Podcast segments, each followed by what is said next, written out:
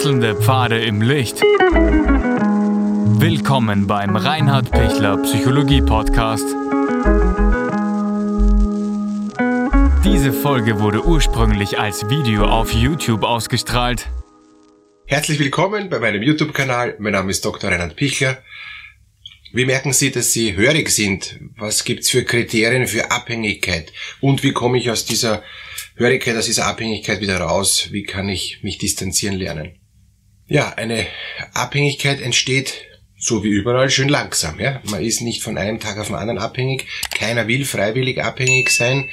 Hörig ist auch so ein schöner Begriff. Ja? Ähm, ich muss dauernd auf den anderen hören und nur wenn ich auf den anderen höre, dann ähm, ist es so, dass, dass der andere mit mir zufrieden ist. Und, und dadurch entsteht ihm eine Hörigkeit. Ähm, der andere braucht nur noch irgendwas sagen und ich höre schon wie ein Hund, ja, und, und, und macht dann schon Sitz und Platz und ähm, Fuß und so. Also diese, äh, es, es reichen dann einige wenige Befehle, äh, dass ich genau das tue, was der andere will. Und das geht dann sogar noch weiter. Es braucht dann nicht mehr nur verbale Befehle, sondern es reichen dann auch nonverbale Befehle. Nur noch ein, ein Hinschauen oder ein ähm, Augenbraue heben. Also da gibt's dann alle missbräuchlichen Verhaltensweisen, die man sich hoffentlich nicht vorstellen kann.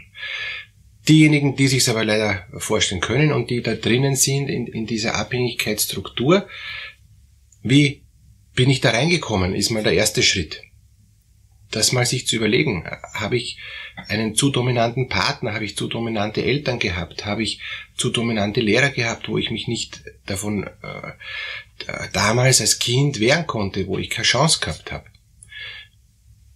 Wie, wie bin ich dann wieder rausgekommen? Wie habe ich dann die, die, die Dinge äh, für mich klären können, dass ich eine Freiheit gekriegt habe? Habe ich abtauchen müssen, unauffällig und nach außen hin ähm, war die Kontrolle und, und, und die, die Macht äh, nach wie vor ungebrochen oder gab es dann auch Möglichkeiten, wo ich freigelassen wurde. Ja? Also das auch und und es ist ja grundsätzlich auch nicht schlecht, wenn Eltern auch Dinge vorgeben, wenn Dinge äh, auch klar sind. Ja? Es ist viel schlimmer, wenn alles beliebig ist, äh, weil dann wäre ich nämlich noch viel schneller von irgendjemand anderen abhängig, weil ich gar nicht gelernt habe, wo sind meine Grenzen. Also grundsätzlich ist eine Erziehung, ähm, wo, wo es um Eindeutigkeit geht, sehr, sehr hilfreich. Ja?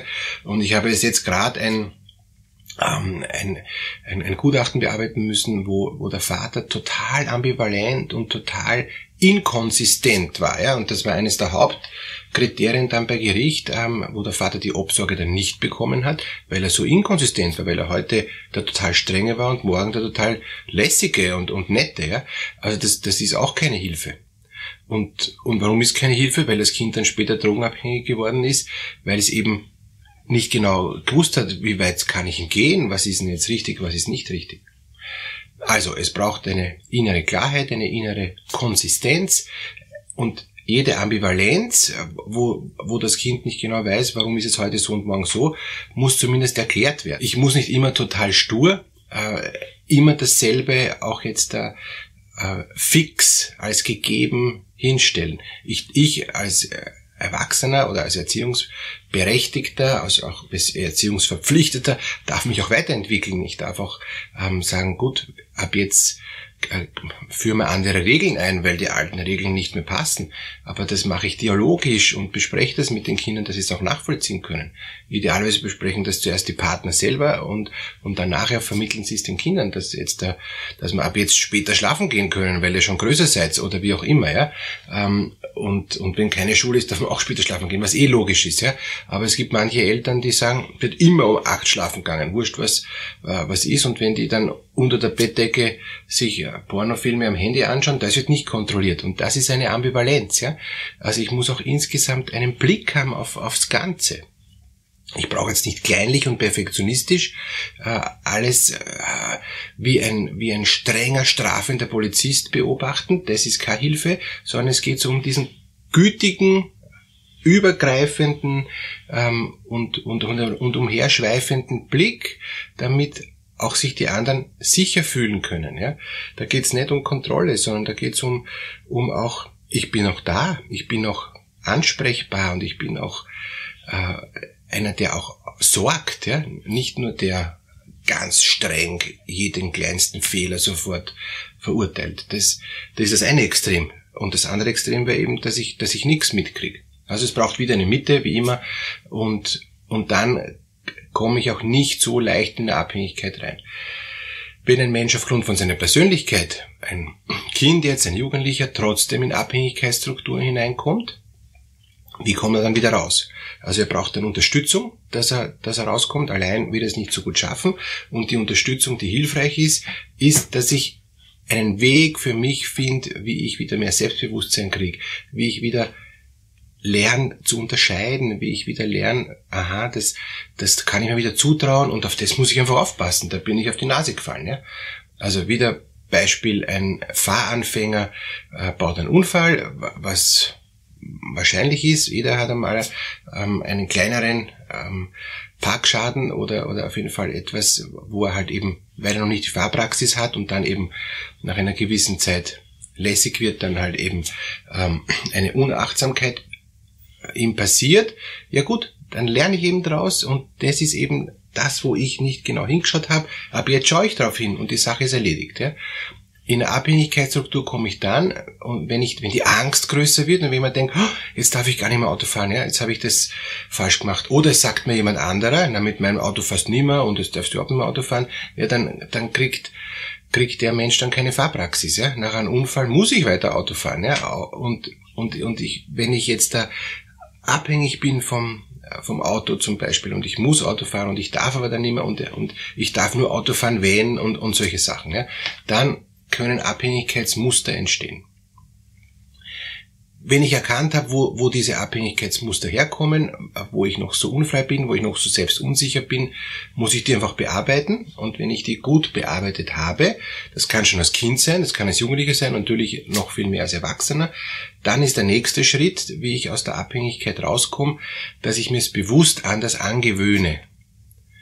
Diese Hörigkeit, wenn, wenn ich da dauernd ähm, den inneren Vater in mir habe und sofort hinhorche, wie das ist und, und selbstverständlich und ja, ähm, dann, dann geht's geht's eigentlich darum zu sagen, aha, das ist das, was mir immer noch nachhalt von meinem inneren Vater, nicht von meinem realen, echten Vater, sondern von dem, was ich so abgespeichert habe als, als Negativbild von, von ich muss was tun, was ich gar nicht tun will, dann erkenne ich das, aha, er sagt mir schon wieder, ich, ich muss jetzt da früh aufstehen. Na, ich brauche ja nicht früh aufstehen, ich kann heute ausschlafen, weil ich habe heute Gott sei Dank frei.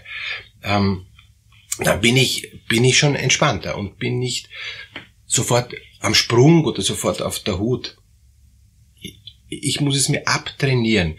Ich muss mein Verhalten mir wirklich abgewöhnen wenn ich von einem Partner abhängig bin, äh, den ich liebe und, und ich mache Dinge, die ich gar nicht äh, tun will, wo ich merke, ich verändere meine Persönlichkeit nur wegen meinem Partner, dann muss ich sagen, ja, ich liebe diesen Partner schon, aber gleichzeitig liebe ich mich auch. Liebe deinen Nächsten wie dich selbst, ja, liebe deinen Partner wie dich selbst. Äh, und, und von daher darf ich jetzt mal auf mich schauen, dass es mir gut geht, dass ich mich wohlfühle, dass, dass ich merke, boah, ich bin ausgeglichen, dann kann ich mich auch wieder gut dem Partner zuwenden und brauche mich nicht voll abhängig machen. Wenn ich gezwungen werde, abhängig zu sein, wenn mein Partner versucht, mich abhängig zu machen und nur dann mit mir zufrieden ist und vorher nicht, dann werde ich ihm sagen, hey, so spiele ich nicht mit, das ist für mich keine Partnerschaft. Ich, ich will ja nicht von dir abhängig sein, sondern wir wollen gemeinsam einen Weg gehen auf gleicher Augenhöhe. Und wenn immer wieder nonverbale Zeichen kommen, du bist nur von mir geliebt, wenn du das und das tust, ja, das sind Abhängigkeitsstrukturen, das sind Manipulationsstrukturen, dann die für mich erkennen, noch einmal ansprechen und sich distanzieren. Wenn der Partner dann sagt, ist okay, äh, passt, du, ich, ich habe das nicht so erkannt oder ich akzeptiere, dass du deinen eigenen Weg gehst, dann ist okay. Wenn der aber nichts ändert und weiter oder sie nichts ändert und weiterhin mich in eine Abhängigkeit versucht zu bringen, weil er oder sie sich dann stärker und besser fühlt und ich merke, ich wäre immer ähm, unfreier, dann ist es keine gute Idee. Querlich ist dann auch, wenn sie sagen, Hauptsache ich habe meinen Frieden, bin ich halt abhängig, stört mich nicht, ist halt so. Dann hat eigentlich der, der mich abhängig macht, mit seiner Macht und mit seiner Gewalt, mit seiner Übergriffigkeit gewonnen und es schleicht sich bei mir ein ganz tiefes Verhalten ein, das dann die nächsten Jahre, solange ich mit dem Partner zusammen bin, dann das der Normalzustand ist. Und wenn ich dann, wenn die Kinder groß sind und, und ich dann auch einmal allein irgendwie was unternehmen will, sagt der Partner, kommt nicht in Frage, die letzten 20 Jahre hast du auch nicht gemacht, ja. Also, du bleibst mein Sklave, meine Sklavin. Und, und, und da muss ich vorher schon dagegen arbeiten, weil, weil wenn ich das nach 20 Jahren dann versuche, Piep zu machen, ja, dann fahrt der Rasenmäher drüber die Chance, dass er nach 20 Jahren sagt, so, jetzt sind die Kinder groß und jetzt dann machen wir es anders und jetzt kriegst du eine Freiheit, ähm, die du in den letzten 20 Jahren nicht gehabt hast, weil du eh die Kinder gehabt hast oder wie immer. Puh, äh, das wird schwierig. Das würde ich mal sagen, ist, ist selten. Daher, sobald sie es erkennen, nicht verzweifeln, sondern so wie, so wie man langsam in eine Abhängigkeit reinkommt, kommt man auch wieder langsam aus der Abhängigkeit raus. Gerade in Beziehungsthemen. Und daher sensibel bleiben, in, innerlich sich nicht in was hineinzwängen lassen, wo ich merke, das mag ich gar nicht. Wenn Sie zufällig eine Person sind, die sagt, ich fühle mich eh wohl in der Abhängigkeit, da habe ich meine Sicherheit, da brauche ich über nichts denken, da kann ich alles dem, dem anderen oder der anderen zuschieben, keine gute Idee, weil was ist, wenn einmal äh, der, der sie abhängig gemacht hat, auf einmal ausfällt, ja, dann sind sie fast wie lebensunfähig. Habe ich auch jetzt jemand in, in der Therapie gehabt, ja. Also die Person muss neu leben lernen, ja, die, die kann nix. Ja. Ganz schlimm. Deshalb unbedingt Selbstachtung, Selbstfürsorge, das wünsche ich Ihnen. Alles Gute, raus aus der Hörigkeit, raus aus der Abhängigkeit, rein ins Leben.